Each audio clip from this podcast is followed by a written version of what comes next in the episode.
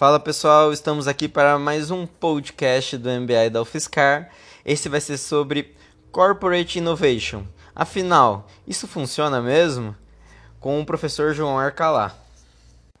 A aula começou com cada um se apresentando, bem nesse sentido de cocriação mesmo, porque o professor e, e os demais é, é muito interessante entender realmente qual é a empresa que a pessoa atua para a gente realmente começar a fazer uma uma inovação dentro das empresas. Então, vários alunos é, estão em grandes empresas, mas nós também temos alunos na área de TI, é, construtora, P&D, enfim.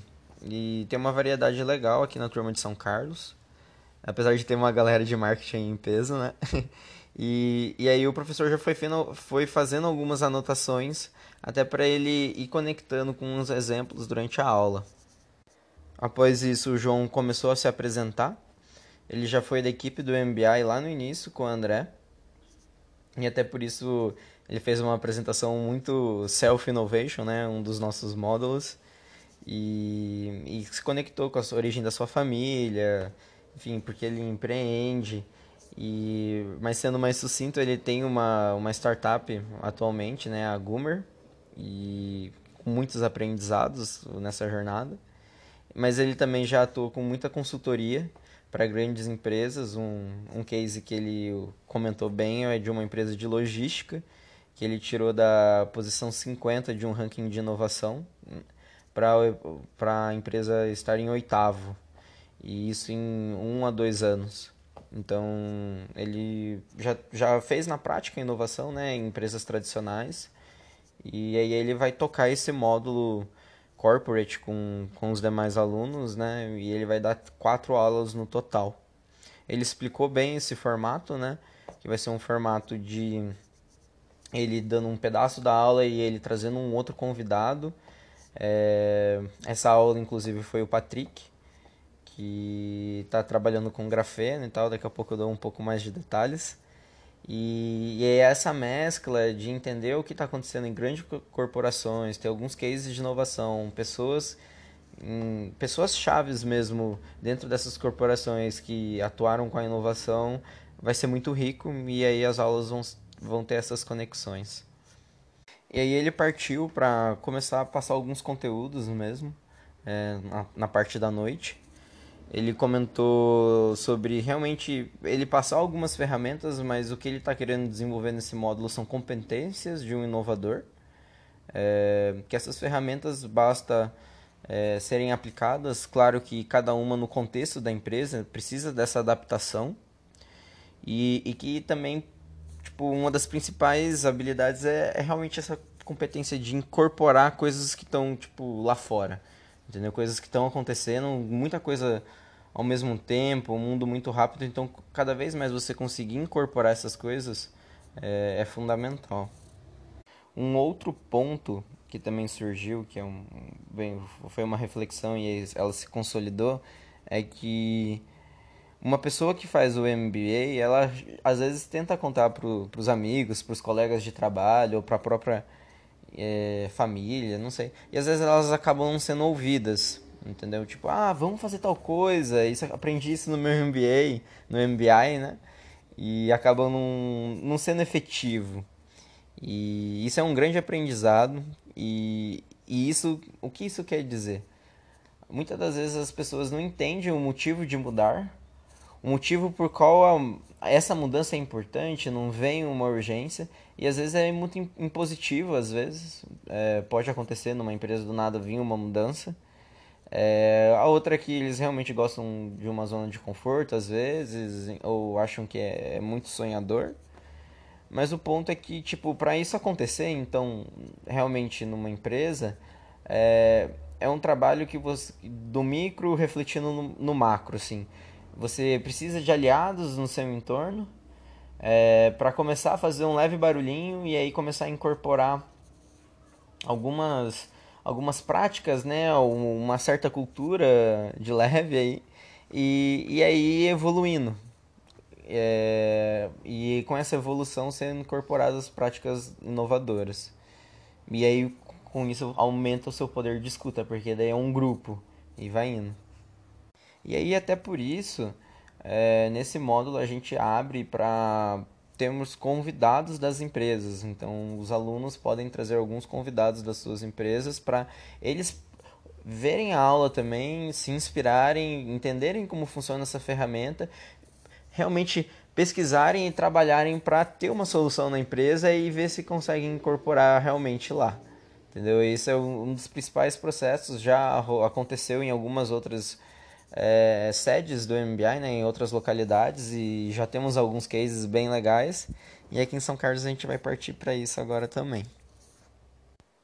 E após essas reflexões, discussões aí, e com alguns alunos passando dores mesmo relacionadas à mudança, e com essa consolidação dos pontos que eu comentei agora, é, o João entrou numa parte mais conteudista, né? É, com os oito passos da mudança de Kotler. Eu vou dar uma aprofundada então em quais são esses oito passos e como eles se conectam e fluem. O, o primeiro é realmente criar esse senso de urgência nas pessoas, fazer elas entenderem que tem algo acontecendo, é, fazer ter uma conexão emocional da pessoa com a mudança. Se isso não acontece, não tem esse primeiro passo, nada se sustenta. O segundo passo é justamente a criação de uma equipe. Você precisa de pessoas no seu entorno para você começar a implementar essa mudança, fazer o seu barulho ali. Então é, é legal você ter pessoas chaves no seu entorno, pessoas que são influenciadoras também. É analisar tudo isso e como você vai criar essa equipe e começar a aumentar essa equipe é, é fundamental. O terceiro passo é criar a hipótese central, é aquilo que vai te nortear, a sua visão. Então, até para a equipe ter o, o direcionamento para onde vai atuar essa mudança. O quarto passo é um passo muito mais de começar a trabalhar ali, né? Mão na massa, começar a, a comunicar essa mudança, ter os, os líderes atuando e já dando o exemplo. É para isso acontecer. É bem essa parte de comunicação. O quinto passo é justamente começar a remover barreiras, remover obstáculos. É, vão ter muitas normas, técnicas e barreiras até humanas que vão surgir e o líder, o, a equipe atuante precisa é, dar recursos, empoderar ou tirar essas barreiras da frente para continuar progredindo. O sexto passo é muito conectado com pequenas conquistas, é, então criar pequenas metas de curto prazo e sempre comemorar elas dá um aumenta o senso de engajamento que se está mudando de verdade e que aos poucos vai a gente vai chegar lá. O sétimo passo é sustentar essa mudança, não perder o ritmo dela mesmo é, elas demoram realmente para ser absorvidas, então é preciso esse momento de sustentação e de foco. E por fim, o oitavo passo é fazer realmente essa incorporação da mudança na cultura atual, fazer ela realmente estar registrada agora no DNA da empresa e investir nisso, continuar com ela, ela estar consolidada na empresa. e a gente entrou é, em algumas outras discussões sobre empresas investirem na inovação, né? É, através da compra de uma startup, através de algumas maneiras de investimento e como isso tudo se conecta é, para gerar essa mudança que às vezes elas não estão visualizando. E foi formada três equipes também para a gente discutir, buscar alguns conceitos na internet é, e isso, isso, isso ser discutido em sala. E aí a gente partiu para nossa videoconferência com o Patrick. Ele é um cara sensacional, contou um pouquinho da história dele. Ele passou muitos anos na Braskem, mais de 20, sendo head de inovação. E ele até comentou né, que ele foi infectado por causa disso com o vírus do empreendedorismo.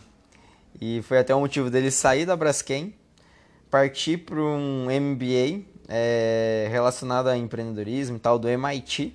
Investiu muito nisso.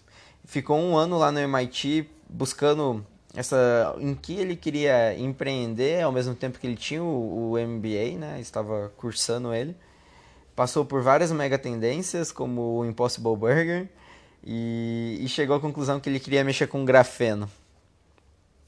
Com essa conclusão, ele buscou os maiores especialistas de grafeno do mundo e que ele conseguiria ter alguma conexão com a rede de contatos dele. Achou dois excelentes pesquisadores é, que estão sediados numa universidade lá em Singapura. E aí ele fundou a startup com eles, achou que seriam excelentes sócios e eles estão desenvolvendo novos produtos nessa área para ajudar na comercialização. E depois dessa breve história dele aí, que ele já conversou com a gente, a gente começou a fazer várias perguntas para ele super legais. E, e aí ele conseguiu passar aos poucos a, a sua experiência. Eu vou dar um leve resumo aqui, que foram muitas perguntas, mas eu vou falar algumas e algumas umas respostas dele, só para não ficar com esse gostinho de, de quero ouvir, curiosidade. Então foi perguntado para o Patrick sobre quais competências ele desenvolveu na Braskem, que ajudou ele a empreender. É, pediu alguns recortes do que ele achava relevante no dia após MBA sobre inovação. E aí, agora? Acabou? O que, que a gente faz? É, como que é trabalhar pessoas no geral, né? Sendo um head de inovação, buscando a mudança, né? E tendo muitos erros envolvidos. É, também foi perguntado sobre como que é a materialização do resultado da inovação. No final tem que entregar algum resultado, senão a gente não consegue avançar, né? E o que precisamos nos perguntar para orientar a esse resultado? E aí o que ele respondeu, né, eu vou fazer alguns compilados aqui, tá, galera? É, é que inovação é o meio para se atingir alguma coisa. Isso é um dos pontos principais. A inovação não é o resultado, ela é o meio para você atingir um resultado que vai ser muito benéfico para a empresa ou para o mercado. É... Os principais aprendizados dele sobre é, trabalhar com pessoas é que você sempre vai ter que tomar decisão. É... Você não pode ficar em, em cima do muro e, e sempre você vai acabar deixando uma pessoa mais feliz ou mais triste. Mas é uma coisa que até hoje ele sabe que a tomada de decisão é uma coisa muito importante e que nesse processo é, é, fundamental você identificar agentes de mudança, identificar pessoas que são influentes nesse meio. Tem a ver com um pouquinho de política, vamos dizer assim, no, no âmbito dentro da empresa mesmo. E, e aí você acaba gerindo melhor esses, essas pessoas como um todo. Que na Braskem foi um fundamental, tipo, ter essa liberdade é, de não precisar receber direcionamentos de um líder, é, que os, se você se vê realmente como um empreendedor dentro da empresa, o foco no cliente é tão grande que também foi muito bem incorporado por ele estar lá na, na pessoa dele, né? E, e ele trouxe isso para a startup. E, e aí isso ajudou muito ele no geral. Enfim, é, algumas respostas. E, e é isso. E é isso, pessoal. É, valeu. A gente se vê no próximo episódio.